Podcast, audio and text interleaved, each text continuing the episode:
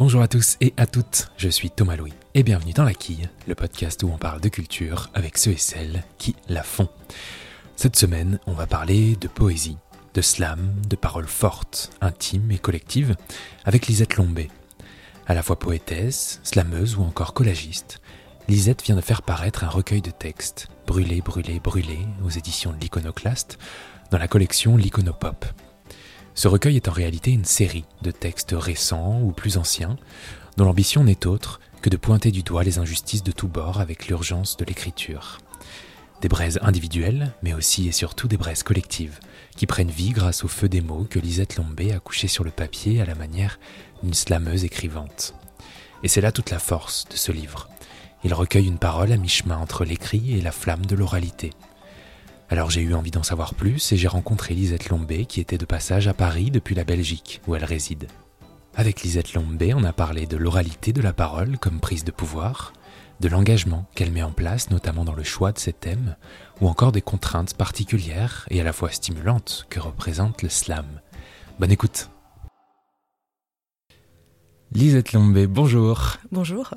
Alors je suis très content de te recevoir. La bonne excuse pour le faire, pour moi, c'est ce nouveau euh, recueil de textes, Brûlé, brûlé, brûlé, qui a été publié dans la nouvelle collection de l'iconoclaste, qui s'appelle l'Iconopop, qui est dédiée à la poésie, au slam, à toutes les formes aussi de, musicalité du texte. Et euh, ce texte, ce recueil qu'on lit, en l'occurrence, qui est dédié de fait à la lecture, on peut évidemment l'imaginer prendre une toute autre dimension lorsqu'on sait que tu es aussi slameuse. Alors il se compose de différents petits textes. Comment est-ce que tu as composé ce livre exactement? Est-ce qu'il y a des textes qui étaient déjà écrits pour être déclamés? Est-ce que tu en as écrit certains dans le but de euh, d'être lus uniquement? Comment est-ce qu'on associe? Comment est-ce qu'on lit? Du verbe lier L'oralité et le texte finalement parce que c'est aussi de ça dont il s'agit.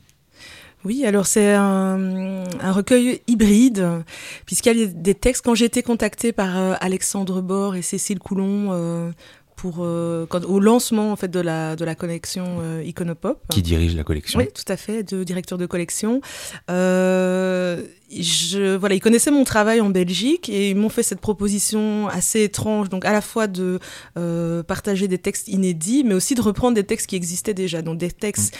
que j'avais écrits avant, que j'avais déjà performés sur scène, euh, voilà, dans les scènes slam. Euh, donc il y a des textes qui ont été écrits pour la scène et qui sont repris dedans, et il y a des textes que j'ai écrits bah, pour l'écrit, euh, mais il se fait que dès la table d'écriture, comme de toute façon je viens de la scène slam, les textes portent une oralité, portent un rythme, une rythmique, donc ce sont des textes qui sont quand même destinés à être dits, euh, et puis il y en a peut-être quelques-uns où je me suis dit là je vais les écrire pour l'écrit euh, sans avoir envie spécialement de les faire repasser par la bouche. D'accord. voilà, je sais pas. Est-ce qu'on pourrait l'appeler ce, ce, recueil, ces écrits de la poésie slam? Ça, ça pourrait s'appeler comme ça? Alors moi, je n'utilise plus tellement cette étiquette de slameuse parce qu'il faut savoir qu'en format slam, dans les micros ouverts, dans les scènes ouvertes, euh, les textes peuvent euh, faire maximum trois minutes. oui, il y a moi, des je règles. me sens, ouais, il y a des règles, donc trois minutes, un texte qu'on a écrit soi-même et euh, a cappella, sans costume, sans lumière, sans musique, sans décor. Ouais. Euh, donc pour moi, ça m'a porté pendant plusieurs années. C'était un format qui me convenait très bien. Et puis là, depuis euh, l'année passée, je, je, me sens un peu corsetée dans ce format-là. J'ai envie de d'aller plus loin, dans des textes plus longs. D'ailleurs, j'ai écrit un court roman cette année-ci aussi, un court roman érotique. Donc je me suis sentie un peu corsetée. Donc du coup, il y a à la fois des textes qui font moins de trois minutes et puis des textes qui sont un petit peu plus longs, euh, peut-être même un peu euh, conte euh, poétique, je sais pas comment on doit dire ça, celui avec les oiseaux. Euh, bref, c'est un beau cadeau quoi que euh, Cécile Coulon et Alexandre Bord me font dans cette nouvelle collection euh, parce que c'est une naissance de collection, donc pour eux c'est aussi un début. pour moi, c'est une première signature aussi chez un éditeur français, donc il y a quelque chose ouais. d'assez beau à vivre une naissance comme ça de manière collective. Et alors ce titre Brûlé, brûlé, brûlé, d'où est-ce qu'il vient, premièrement? Alors, c'est il y a un poème qui s'appelle euh, Brûlé euh, à l'intérieur euh, du recueil. ce titre, c'est pas moi qui l'ai choisi, c'est Alexandre Bord qui l'a choisi, qui me l'a proposé. J'en avais proposé un autre, mais finalement, c'est quelque chose qui me convient très bien triplement brûlé. J'ai l'impression que là-dedans, il y a euh, de la brûlure euh, euh, à la fois... en tout cas, moi, ce qui marque les débuts de mon écriture, c'est un burn-out. Donc, ça renvoie à ce mm. feu-là, le feu qui crame, le feu qui, qui crame le qui crame le corps. Et puis, cette espèce de, de renaissance grâce à l'écriture. Il y a à la fois ben, l'aspect sociétal, brûler le vieux monde. Et qu'est-ce qu'on... Sur ce tas de cendres-là, qu'est-ce qu'on vient proposer Moi, ça m'intéresse, cette force de proposition. Et puis il y a le feu poétique, il y a le feu de la poésie, euh, cette espèce de d'étincelle, de flamme, de, ce qui nous fait nous sentir en vie, qui nous fait nous sentir exister, qui nous, qui nous donne envie de, triturer euh, euh, la langue et, d'être dans le partage. Alors parlons de l'aspect sociétal. D'ailleurs, j'en profite pour dire tu viens de parler du burn-out. J'en profite pour dire que tu as, tu as également écrit un, livre qui s'appelle La magie du burn-out en 2017 je crois. Oui, c'est mon, mon, premier livre. Ouais. Et cet aspect sociétal, euh, il se voit nécessairement dans ce recueil Brûler, brûler, brûler. Tu évoques de nombreux sujets de société, mais euh, aussi des sujets qui sont empreints d'actualité. Alors par exemple, tu évoques la petite Maouda. Oui. Je ne sais pas exactement comment ça se prononce, Maouda. Maouda. Maouda euh, Chaouri, qui est une fillette qui avait deux ans, une kurde irakienne, qui a été euh, tué par un policier belge en 2018. Tu évoques également la cycloparade, qui est une manifestation féministe à Liège. Oui. Tu évoques euh, le harcèlement scolaire dans Mon fils est gay. Tu en parles parce que tu avais vu un documentaire d'ailleurs, je oui, crois. c'est ça. C'est ça. Bref, autant de sujets qu'on pourrait qualifier de sociétaux, en tout cas d'actuels. Bref, tous ces thèmes, ils sont constitutifs de quoi? Plutôt du slam, plutôt de ton écriture à toi, plutôt de tes envies d'engagement concret Pourquoi est-ce que tu t'empares de tel sujet Est-ce que ça fait partie, euh, je sais pas, du jeu de ton écriture ou pas du tout? Ou c'est juste vraiment une volonté, disons? Alors, euh, Bon, déjà, il y a des, des choses qui bouillonnent. Euh, mm. Ça, c'est la partie slam, une urgence de dire les choses, quelque chose qui bouillonne. Et voilà, tu vois ma tête, je suis une femme, je suis une femme féministe, je suis une personne racisée, je suis une mère de famille. Donc, ces thèmes-là, ils sont, euh, ils me sont, j'ai une chair métissée. Donc, tout ça, ça m'est propre. Et donc, mm. ça porte, les textes portent cette trace-là aussi. Après, moi, j'ai, dans ma militant, j'ai un positionnement qu'on dit intersectionnel. Ça veut dire un féminisme qui s'occupe pas que des questions de patriarcat et de sexisme, mais qui va croiser avec euh, la lutte antiraciste et avec euh, la lutte anticapitaliste aussi, avec les questions de validisme, avec les questions euh, de lutte contre l'homophobie, avec euh, des questions de lutte contre la grossophobie. Donc je suis à cette intersection-là. Euh, et donc forcément, les textes portent la trace de ça, c'est-à-dire comment cette poésie engagée euh, peut se connecter avec euh, ces forces-là qui sont à l'œuvre, moi ce que j'appelle les forces progressistes, donc toutes des personnes qui sont à des endroits différents et qui viennent redire on a envie d'être respecté pour ce qu'on est intégralement. Et on a envie aussi qu'on dépathologise ce qu'on est en train de vivre. On n'est pas des monstres, on n'est pas des rebuts de la société, on n'a pas de problème en fait, et on a juste envie, on ne demande même pas à être aimé, on demande à être respecté.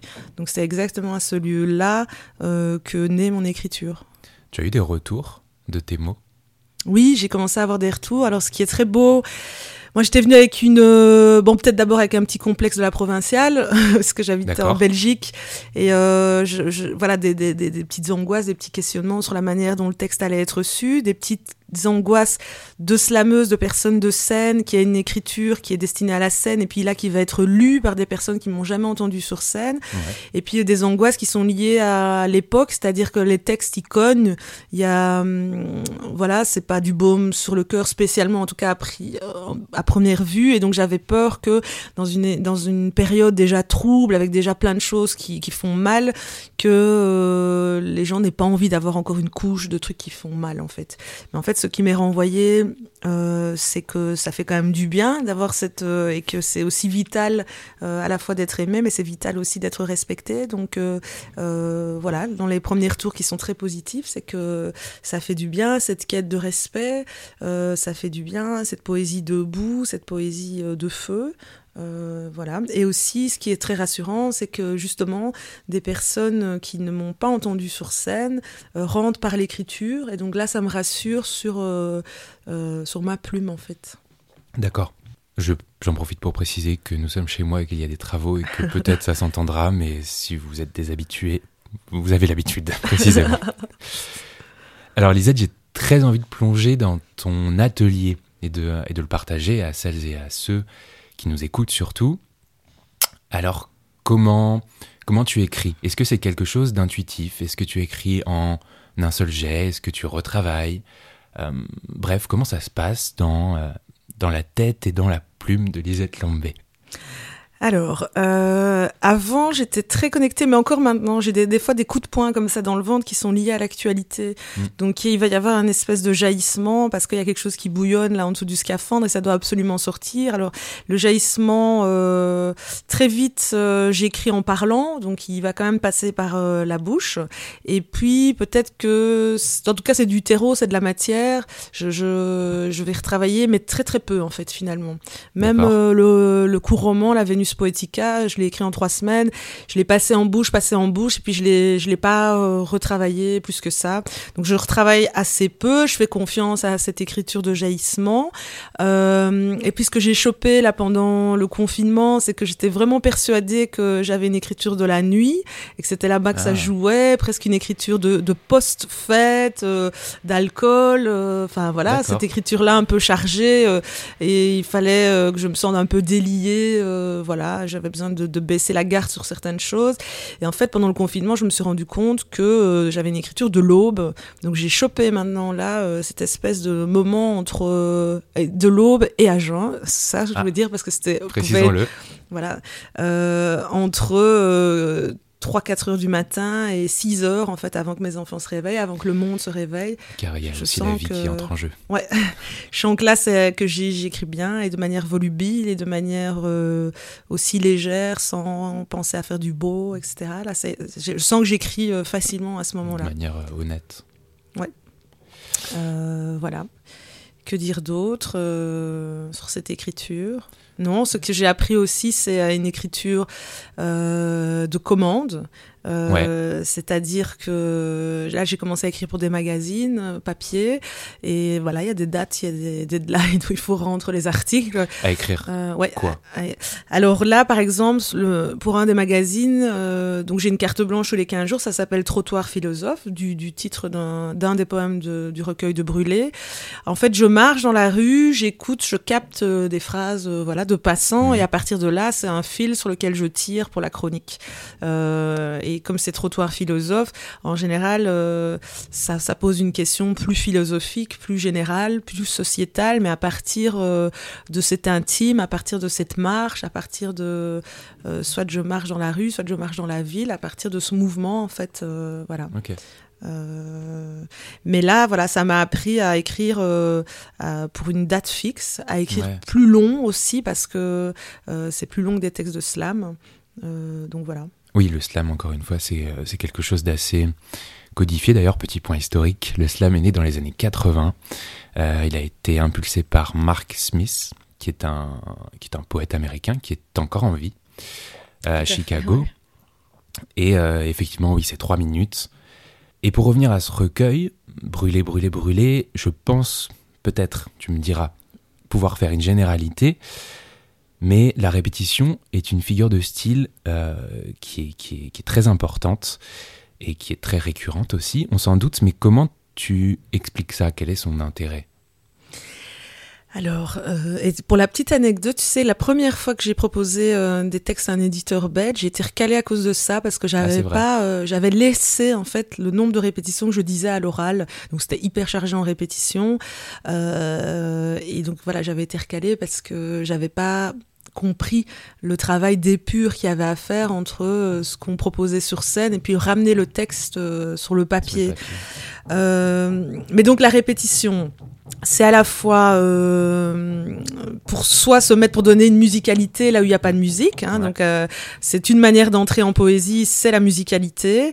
Euh, ça donne du rythme, ça donne voilà, ça donne ce corps, mais aussi quand tu euh, es sur scène ou quand tu lis ton texte à l'oral, la répétition, comme la liste ou comme d'autres choses, c'est l'endroit exactement où tu peux te mettre en état de lyrisme. Parce qu'en fait, euh, au niveau du souffle, quand tu es en répétition et quand tu es en répétition longue, où tu vas approcher même euh, l'espèce de mantra, là, quelque chose, au niveau du souffle, voilà, tu te mets à la limite de l'apnée. Et donc là, dans ce, cet espace-là où tu manques un petit peu de respiration, euh, tu lâches un peu prise à ce moment-là. Et là, pour moi, c'est une espèce de, de, brèche où va rentrer à la fois ben, la, le, le, lyrisme dans cette espèce de, de souffle court. Euh, et puis aussi, euh, une, comment dire l'irisme et l'émotion. C'est-à-dire que pour moi, c'est le moment quand tu arrives au bout de ton de ta répétition, répétition, répétition, c'est le moment. Tu vois, quand je fais ça, je reprends mon souffle à ce moment-là. C'est aussi là que euh, se trouve l'émotion. C'est-à-dire il y a, y a, une émotion qui a justifié l'écriture. Mmh. Et puis là, moi, je suis pas quelqu'un des arts de la scène, je suis pas comédienne. Donc, l'écriture, à ce moment-là, ça me permet de reconvoquer cette émotion-là. Donc, je suis là un peu à bout de souffle. Euh, et puis voilà cette émotion qui arrive parce qu'il y a bout de souffle en fait. Euh, si je répète quelque chose euh, qui me met en colère, si je liste des choses qui me mettent en colère, ou si je liste par exemple, je prends toujours cet exemple-là dans mes ateliers d'écriture pour expliquer ça aux participants et aux participantes. Euh, si je te dis voilà j'en ai marre de l'actu, je suis fatiguée, jusque là je suis pas encore en rythme slam. Par contre si je dis J'en ai marre euh, de l'actu, euh, j'en ai marre Corée du Sud, Corée du Nord, Donald Trump, euh, djihadisme, et je commence à faire une liste comme ça. Quand je vais te dire je suis fatiguée, effectivement, ça, tu vas sentir que je suis fatiguée. Donc cette longue liste ou ces répétitions, ça me permet de reconvoquer cette émotion là qui est sous-jacente à l'écriture. Euh, donc voilà, pour moi, donc elle est importante. L'anaphore, la, la répétition, c'est un mécanisme euh, que j'utilise volontiers parce que c'est là que mon écriture bascule euh, vers l'oralité. Vers l'oralité et donc pas vers la comédie, parce que tout ce que tu viens de, de lister, ça peut quand même être des outils d'un comédien. Ah oui, oui, on a tout à fait, on a une espèce de territoire commun dans le coaching scénique, euh, même dans mes ateliers. Donc il y a une partie écriture et puis il y a une partie coaching scénique. Donc on a ça en commun avec euh, euh, les gens des arts de la scène. Ouais. La seule, enfin une des différences, c'est qu'on n'est pas un personnage, on est un jeu qui est quand même un petit peu plus grand, un petit peu plus. Il y a des exigences de la scène, donc c'est quand même pas ma voix de tous les jours. Donc je vais parler plus fort, j'articule plus, j'ai une adresse publique. Oui, j'avais vu, euh... euh, j'ai regardé des vidéos de toi et, euh, où, tu, où tu performes. Et c'est vrai qu'il y a des syllabes, par exemple, je, je me souviens plus, tu avais dit je me rappelle et tu disais je me rappelle le. Oui, en tout cas, euh, voilà, on tape sur, plus sur les consonnes, on prononce toutes les lettres, oui, voilà. euh, et c'est ce qui donne cette espèce de scansion qui est propre au slam, qui va chercher une espèce de musicalité sans, sans la musique. Euh, mais à la fois, on n'est quand même pas euh, dans le théâtre. Même si je dis un texte où je parle par exemple d'une personne âgée, je ne vais pas euh, grimer cette personne, mmh. physiquement euh, vouloir incarner cette personne. Je reste moi dans cette voix. Après, c'est une, une voix d'énonciation. le jeu, c'est pas toujours un jeu autobiographique. Ouais. Euh, moi, par exemple, dans mon recueil, j'ai des personnages. Euh, donc, ça nous place à un endroit, euh, voilà, autofictionnel, euh, quelque chose. Enfin, moi, j'aime bien, en tout cas, réfléchir à, ce jeu-là. Voilà. Il y a des exigences de scène et en même temps, on n'est pas un personnage de théâtre. Ouais, c'est un peu, un peu hybride. Ouais.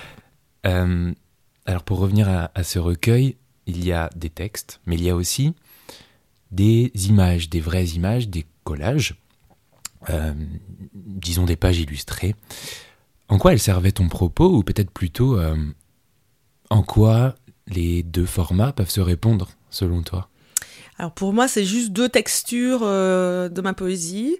Euh, j'ai cette chance, en tout cas depuis même La magie du burn-out, mon premier livre, il y a déjà des collages dedans. Donc il y a toujours eu des collages. Mes éditeurs euh, ont toujours accepté, ou en tout cas, accepté, en tout cas ouais. fait ce beau cadeau de, de, de, de propositions hybrides. Mmh. Et donc ça me correspond bien, parce que oui, effectivement, je suis collagiste et j'étais collagiste avant d'être poétesse, de, avant d'être slameuse et avant d'être poétesse. Pour moi, le collage, c'est très important parce que c'est aussi un lieu. Euh, bon, alors, c'est quand j'ai pas les mots, euh, il y a des images. Euh, ça me me précède, tu vois, je suis pas en création, en recherche d'une métaphore inédite, il y a quelque chose qui me précède dans les magazines, je, suis, je découpe, voilà, après ça, ça, ça, te réconcilie aussi avec juste le geste, tu découpes. euh, Il y a une forme de plaisir, il y a quelque chose aussi euh, comme l'enfance, le picotage de l'enfance, le découpage, le dessin de l'enfance, tout ça est là-dedans. J'essaie aussi de, me reconnecter avec la force subversive qu'avait le collage à ses débuts, euh, quand ils ont commencé à coller des tickets, des bouts de tissu, etc. sur les peintures, il y avait une force subversive. Et dans cette série-là, dans, le, ça a l'air tout simple, mais ça répond. Moi, j'ai eu des séries très saturées en mots, ou des séries très saturées. euh, c'est très graphique, des triangles, des carrés, euh, voilà, des milliers de carrés ou des milliers de triangles. Et là, j'ai dû batailler euh, pour, euh, voilà, que mon éditeur aussi accepte et comprenne que pendant la période du confinement, il y avait un énorme brouhaha sur les réseaux sociaux, beaucoup de prises de parole, etc. Et j'ai eu besoin à ce moment-là d'avoir vraiment la feuille de papier, la blancheur et juste une image qui venait. euh, voilà, j'avais besoin de silence à tout autour d'une image, de simplicité, d'épure. Euh, et puis j'ai dû, il y a une petite note qui va avec les collages parce que j'ai dû expliquer euh, le processus, c'est-à-dire que c'est des magazines vintage années 50-60 du temps de la colonisation. Euh, et que notamment euh, sur certains collages, il y a, on voit par exemple des femmes noires, mais ces femmes noires en fait ne sont pas du tout du même pays, elles sont pas du tout de la même région, pas du tout des mêmes époques, mais elles ont l'air. Donc ça interroge aussi euh, mon œil occidental, la manière dont je regarde les personnes noires, parce qu'elles ont l'air de la même famille, alors qu'elles sont pas du tout des mêmes contrées africaines. Voilà, il y a tout ça dans ces collages-là. Euh, puis ça donne une petite respiration entre les textes et et aussi, même si, euh, bon, alors ça va de la Calas, Elvis Presley ou des personnages noirs, mais euh, euh, voilà. Tu en as un petit peu parlé déjà, mais tu animes également des ateliers d'écriture et de, et de slam aussi, en Belgique, mais aussi à l'étranger, il me semble. Comment enseigner cette parole courte, cette parole forte, mais aussi et surtout cette parole euh, parfois intime dans le cadre d'une pédagogie? Alors là, euh, tu vois, le, moi je me suis mis des garde-fous, hein, parce que euh, parfois le slam est très cathartique au début, et euh, donc tu peux avoir des, des textes qui, qui- quand on dit oui, ça part du ventre, mais euh, bon, moi j'aime bien rappeler que c'est un atelier d'écriture et pas euh, une thérapie de groupe. Je suis pas ça. art thérapeute, donc cette parole, moi ce qui, qui prime quand même, c'est le travail sur la langue. Et mon garde-fou, c'est ça. C'est par exemple si quelqu'un dit un texte euh, très intime mais dans lequel je ne peux pas dire accélère, retire ceci, euh, si- voilà, euh, si si je peux pas dire ça, c'est que c'est un témoignage, c'est pas un écrit d'atelier d'écriture. C'est mon garde-fou ça en fait, de dire euh, moi je travaille sur la langue, je travaille effectivement comment on injecte des répétitions, des anaphores, des allitérations pour que le texte gagne en puissance Mm. poétique et euh, je suis de ce côté-là. Euh, après, ben voilà, on a une méthodologie euh, particulière. Moi, en tout cas, dans mon assos El Slam, ça fait cinq ans qu'on travaille euh, le passage du mouvement à l'écriture et inversement, qu'on amène très tôt les personnes et les participantes dans cette idée qu'elles vont aller parta- partager le texte avec un micro sur la scène. Ouais. Donc, il y a du coaching scénique. Donc oui, il y a de la posture, il y a de... je- de l'adresse publique, tout ce qu'on retrouve en coaching scénique. Et puis mes ateliers s'inscrivent dans un cadre euh, en France, bah, c'est l'éducation populaire, chez nous l'éducation permanente en Belgique. Ça veut dire qu'il y a euh, tout un travail aussi de déconstruction des stéréotypes, quelle est la place, euh, j'ai beaucoup d'ateliers avec des femmes, quelle est la place euh, de la parole des femmes dans l'espace public? On travaille la question de la légitimité aussi de cette euh, parole. Beaucoup de femmes qui sont dans les ateliers d'écriture, qui ont des écrits qui restent, tu sais, des carnets intimes, etc. Il faut lui Mhm. donner de la légitimité pour que ça devienne littéraire. de, de- l'empowerment. Ouais, voilà, donc tout l'empouvoirment. Ça, ouais, tout à fait. Donc tout ça, je travaille ça aussi. euh, et euh, voilà, donc moi je suis appelée dans des lieux sur des thématiques, euh, oui, féminisme, parfois homosexualité, parfois excision, parfois euh, sans-papier. Mm. Donc, mais c'est créer des espaces pour que les personnes euh, puissent s'exprimer en fait. Et puis euh, il y a d'abord une libération de parole, et puis il y a un travail, vrai travail sur la langue. Euh, Et ça aussi pour toi, c'est une forme d'engagement?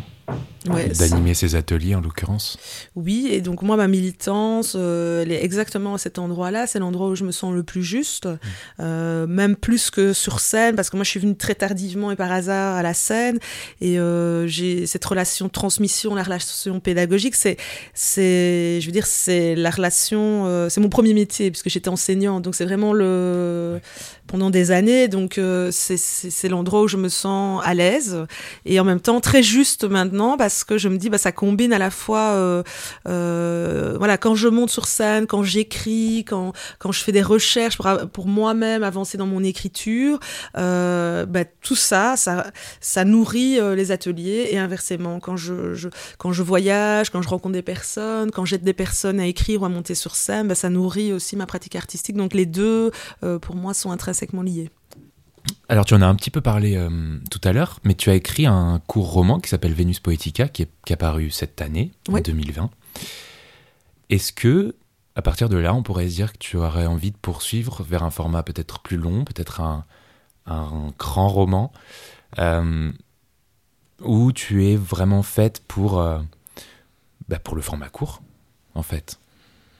Selon toi, bien sûr.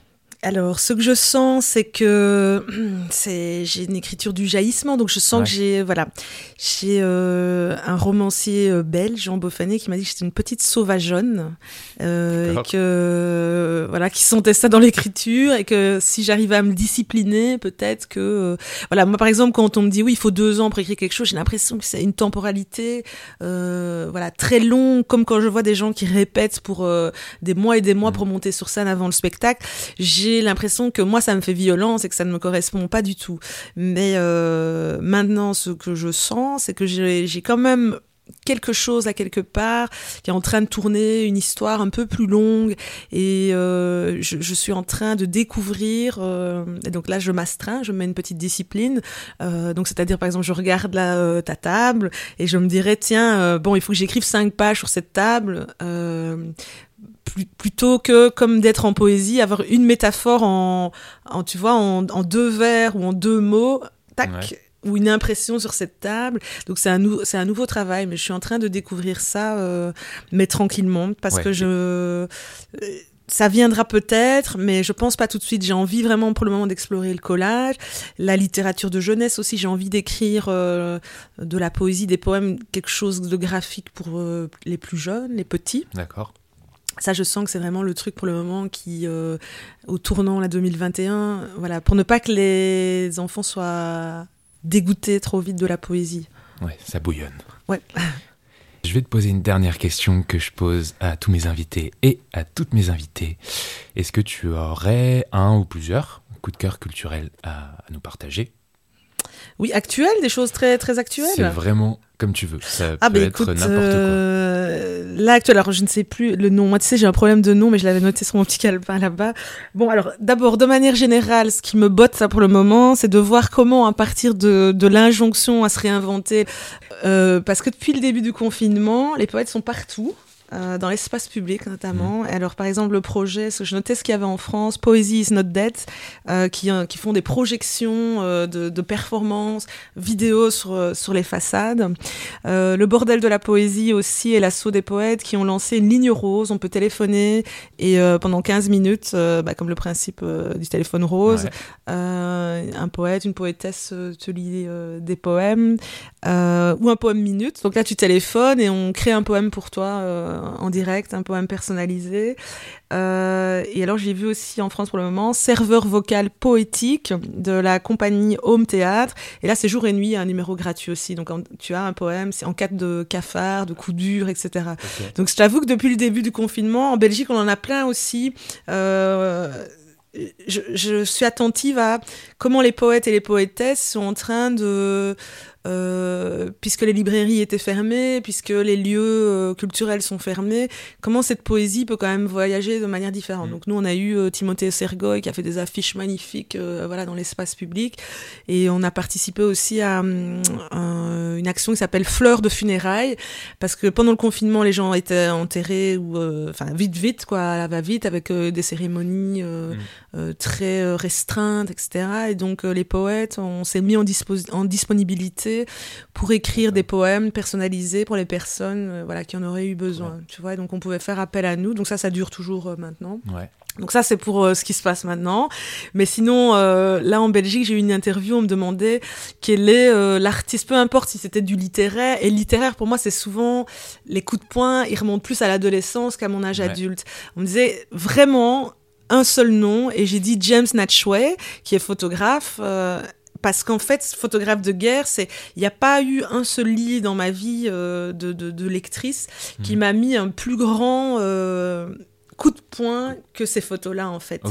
Euh, je pense que ça tient à l'endroit d'où il se tient, c'est-à-dire beaucoup d'humanité, pas du tout dans le voyeurisme. Euh, mhm. Pourtant, les sujets sont toujours très durs. Et euh, voilà, il n'y a pas de mots. donc, c'est aussi plus large, et je pense que ça rejoint aussi les collages, c'est que enfin voilà, que tu viennes de tel pays ou tel pays, il n'y a pas la barrière linguistique, en tout cas, il n'y a, pas de mots, tu regardes ça et, ça te parle. Voilà, euh, c'est les enfants, il a fait toute une série sur les enfants quand on a ouvert dans les années 90 les orphelinats euh, en Roumanie. Mmh. Il a beaucoup aussi photographié l'Éthiopie, la Somalie pendant les grandes famines, le Congo, 94 après le génocide du Rwanda, le passage de frontière Rwanda-Congo. il a fait des séries enfin plein de séries, euh, l'ex-Yougoslavie, euh, voilà, le mec il a maintenant, je pense qu'il est, il est au-delà de 70 ans, mais ce sont enfin depuis c'est alors ce que j'admire aussi c'est la longévité dans l'engagement ou la longévité dans comme en poésie Ferlinghetti donc qui, a 100, 100 ans 100, 101 ans. Ça veut dire euh, comment ce feu là t'accompagne jusqu'au finish. Moi ça c'est une fascination euh, voilà, terrible pour. Qui reste euh, présente pour toi. Ouais, vraiment. Ok. Eh bien, vous savez ce qu'il vous reste à faire. Précipitez-vous vers tous ces conseils. Merci beaucoup, Lisette. Merci à toi. Eh bien voilà, la quille, c'est terminé pour cette semaine, mais on se retrouve évidemment la semaine prochaine avec un nouvel invité ou une nouvelle invitée pour parler de culture. En attendant, n'hésitez pas à vous abonner au podcast, à mettre 5 étoiles sur Apple Podcast. Je le dis jamais assez, je le dis jamais tout court d'ailleurs mais c'est important. Euh, il ne me reste plus qu'à vous remercier pour votre écoute et à la semaine prochaine.